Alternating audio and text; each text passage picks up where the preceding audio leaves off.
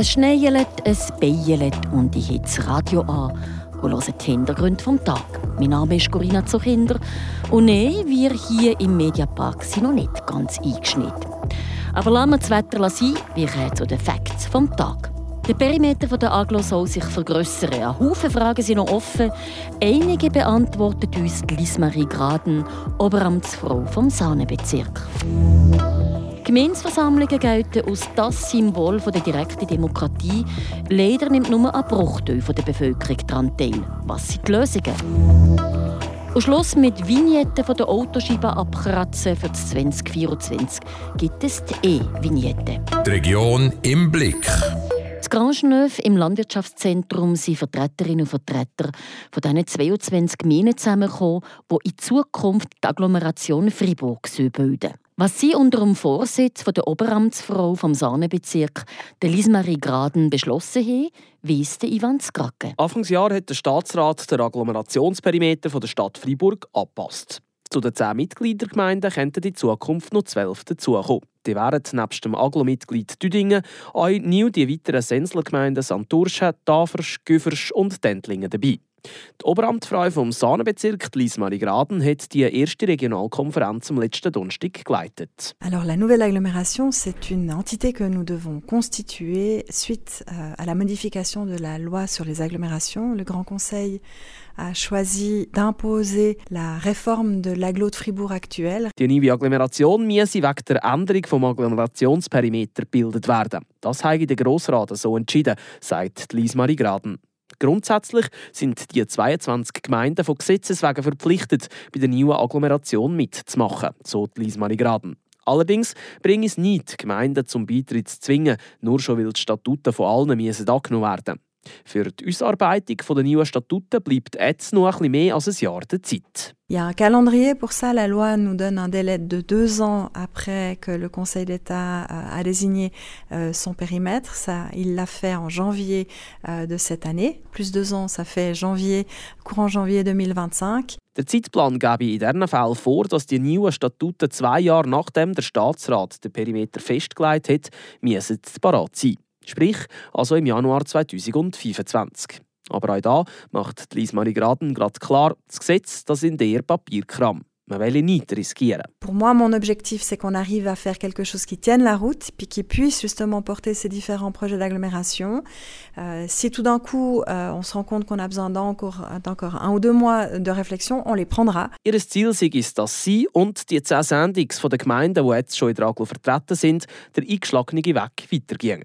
Wenn sie plötzlich mehr Zeit bräuchten, dann würden sie sich die auch nehmen. Aber was ändert denn konkret für die betreffenden Gemeinden? Pas grand-chose pour les citoyens, c'est une forme institutionnelle qui change, mais c'est surtout une entité actuelle qui fonctionne sur euh, dix communes qui doivent euh, modifier leur type de collaboration. Für die Wohnerinnen und Einwohner nicht viel ist Lise Marie Graden überzeugt. Es betreffe vor allem die Gemeinden, die untereinander ihre Zusammenarbeit anpassen müssen und zum Beispiel die Aufgaben verteilen. Für die Gemeinden, ja, da ändere sich also sicher etwas. Zum Beispiel wie künftig Verkehr, Tourismus oder Kultur in den Agelgemeinden soll organisiert werden. Nach dem ersten Treffen der potenziellen Mitgliedergemeinden der neuen Aglo stehen also noch viele Fragen offen. Wie die können geklärt werden das wird die Zukunft zeigen. Jedes Jahr, Ende Jahr, gibt es Land auf, Land ab Gemeinsversammlungen. Gerade letzte Woche war es Plafeo Güffers. Heute Abend ist es Rechtauto, am Donnerstag ist es Tafers. Obwohl kein politisches System so direkt ist wie eine Gemeinsversammlung, gehen nur ganz wenig Leute her. Warum und was es für Lösungen gäbe, der Beitrag von Philipp Bürgi. Bei den Gemeinsversammlungen sind jedes Mal nur ein paar Stimmberechtigte anwesend.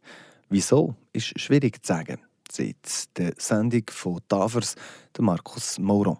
Ja, wir fragen uns natürlich schon, auch, an was das liegt. Oder? Und, und, Im Moment so ein die, die banale Erklärung, die ich habe, ich glaube, wenn es gut läuft in einer Gemeinde, wenn die Bevölkerung Vertrauen hat, dass äh, der Gemeinderat, dass die Verwaltung äh, ihr Bütz gut macht, dann denken sie wahrscheinlich, müssen sie nicht unbedingt hergehen. Ähm, ich, ich höre auch viel im Nachgang von einer Versammlung, oh, das war ja noch Gemeindeversammlung, das habe ich ganz vergessen. Ja, dann frage ich mich schon, ja, ist, es, ist es einfach nicht interessant? Oder eben ist es wirklich so, man hat Vertrauen äh, in die Leute, die dort vor dran sind? Vor allem auch die jüngere Bevölkerung ist stark untervertreten an Gemeins-GVs. Auch da weiss Markus Moron nicht genau, an was das es liegt. Also ist generell bei der Bevölkerung auch so, dass halt themenbedingt die Leute kommen oder eben nicht kommen. Und viele Themen für die Jungen haben wir leider nicht. Wir haben beispielsweise an unserer Gemeindeversammlung am Donnerstag haben wir ganz viele Zahlen, das Budget, wie jede Gemeinde. Also ist jetzt nicht gerade das riesige Thema, wo wir äh, viele Leute äh, können anlocken können. Das Anlocken das ist aber nicht nur das Tafers das Problem, sondern das kennen alle. Auch Plafeien. Dort sind es am Freitag 68 Leute. Also nur 2,4 Prozent der Plafeierinnen und Plafeier. Ja, das ist, das, ist, das ist eigentlich das, was wir auch regelmäßig an einer Versammlung feststellen. So viele wenige Leute ähm, und die beispielsweise, ja, wie, wie bei uns jetzt am Donnerstag über äh, 33 Millionen Ausgaben vom nächsten Jahr entscheiden. Ähm, ja, es ist definitiv nicht repräsentativ. Und äh, ja, ob der Generalrat eine Lösung ist, das, äh, das äh, werden wir sehen. Und der Generalrat der könnte die Lösung sein von diesem Problem. Doch der Generalrat der muss zuerst mal beschlossen und umgesetzt kommen. Also wir haben ja schon mit den Fusionsdiskussionen haben wir schon gesehen, der Generalrat ist grundsätzlich als Ziel von Tafers.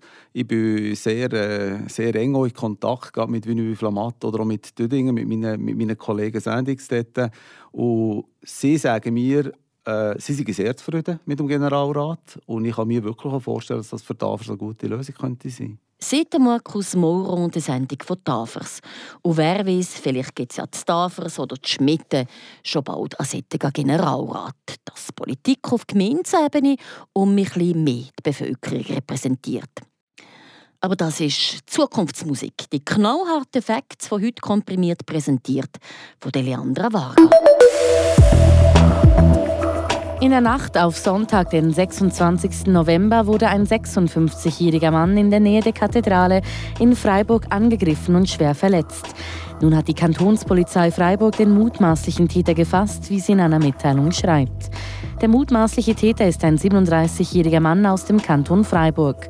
Bei der Befragung habe er seine Beteiligung zugegeben und bedauere seine Tat. Der verletzte Mann ist nach wie vor im Krankenhaus, sein Gesundheitszustand habe sich aber verbessert. Die Gemeinde Plaffein verzeichnet im Budget 2024 einen Ertragsüberschuss von knapp 250.000 Franken. Dies bei einem Aufwand von rund 24,8 Millionen Franken. Dieser Überschuss ergibt sich durch die Umstellung auf das Rechnungsmodell HRM2 und beinhaltet für dieses Jahr eine Auflösungsreserve von 1,64 Millionen Franken. Insgesamt sollen 6,1 Millionen Franken investiert werden, wovon ein beträchtlicher Teil in Wasserversorgungsprojekte und den Umbau des Hotels Alpenclub fließt. Das Budget wurde von den 67 anwesenden Stimmbürgerinnen und Stimmbürgern mit 56 Ja-Stimmen und zwei Enthaltungen genehmigt. Und die Freiburger Staatsangestellten fordern eine Lohnerhöhung von 5% ab Anfang des nächsten Jahres. Laut Mitteilung wurde eine entsprechende Petition mit über 4000 Unterschriften heute der Staatskanzlei übergeben. Für die Gewerkschaften soll mit dieser Lohnerhöhung die Teuerung ausgeglichen werden. Eine Verhandlungssitzung mit dem Freiburger Staatsrat ist für Donnerstag vorgesehen, heißt es weiter. Seit letztem Freitag ist sie gültig, die neue Vignette für das 2024. Der Kleber, der den Windschutzscheiben von eurem Auto klebt, für das ihr auf der Autobahn fahren dürft. Aber halt, es muss nicht ein Kleber sein. Es gibt ja jetzt so frisch D-Vignetten. Was das genau ist, wie es funktioniert und vor allem wie die Polizei die E-Vignetten kontrollieren will, erzählt uns Fabian Weber. Man braucht ihn nicht mehr. Den mühsamen Kleber, den man fast nicht mehr wegbringt nach einem Jahr von der Windschutzscheibe. Online kann man sich kaufen, die frische E-Vignette. Dafür muss man die Fahrzeugkategorie, das Zulassungsland und die Plackennummer registrieren und das lenkt ja auch schon. Online zahlen und gut ist. Die Vignette die ist mit dem Plackennummer registriert. Und genau so kann die Polizei das so kontrollieren, sagt Bernhard Volante, der Mediensprecher der Kantonspolizei Fribourg. Also grundsätzlich ist das genau gleich wie vorher. Also die sichtbaren Vignetten, die ja ging noch gültig sind, an der Scheibe, wo man sieht. Und das andere können wir kontrollieren mit dem äh, System, das wir auf unseren Handys haben. Also wir können entweder das Nummer eingeben oder das Nummer scannen mit dem, mit dem Handy und dann zeigt es uns sofort an, ob die Plaka registriert ist und eine Vignette hat oder nicht. Bis am 31. Jänner ist die Vignette 2023 noch gültig. Nein, braucht es eben die frische. Entweder kann man mit dem Kleber dran tun oder eben die frische E-Vignette. Die ist aber nicht gerade auf den ersten Blick zu sehen, so für die Polizei, wie sie die am 1. Februar Kontrolle bei der Autobahneinfahrt macht. Geht das jetzt in diesem Fall alles ein bisschen länger und ist ein bisschen komplizierter? Also nicht mehr oder weniger Zeit brauchen. Wir tun auch durch das Jahr durch Vignetten kontrollieren und jetzt mit der äh, E-Vignette ist das äh, wirklich einfach und simpel, nicht nur für uns zum Kontrollieren, sondern eben auch für den Verkehrsteilnehmer. Also wir gehen auch davon aus, dass das jetzt wirklich äh, erfolgreich ist und dass die Leute das schätzen und das ganz viel vereinfacht jetzt in Zukunft mit der E-Vignette. Einfacher soll es sein, sagt Bernhard Volante von der Kantonspolizei Fribourg. Zum Beispiel natürlich, wenn man ein frisches Auto kauft, dann ist die Vignette schon auf die Plaka registriert und eben nicht auf das Auto. Sprich, man kann die Vignette behalten, braucht auch keine frische. Oder natürlich auch, wenn man eine Wechselplaka hat für zwei Autos, dann braucht es nämlich nur noch die 40 Franken für die E-Vignette, die zu der Plaka gehört, weder zwei Vignetten für jedes Auto. Ab sofort kann man also die frische Vignette für das 2024 kaufen. Entweder der Kleber oder eben die E-Vignette.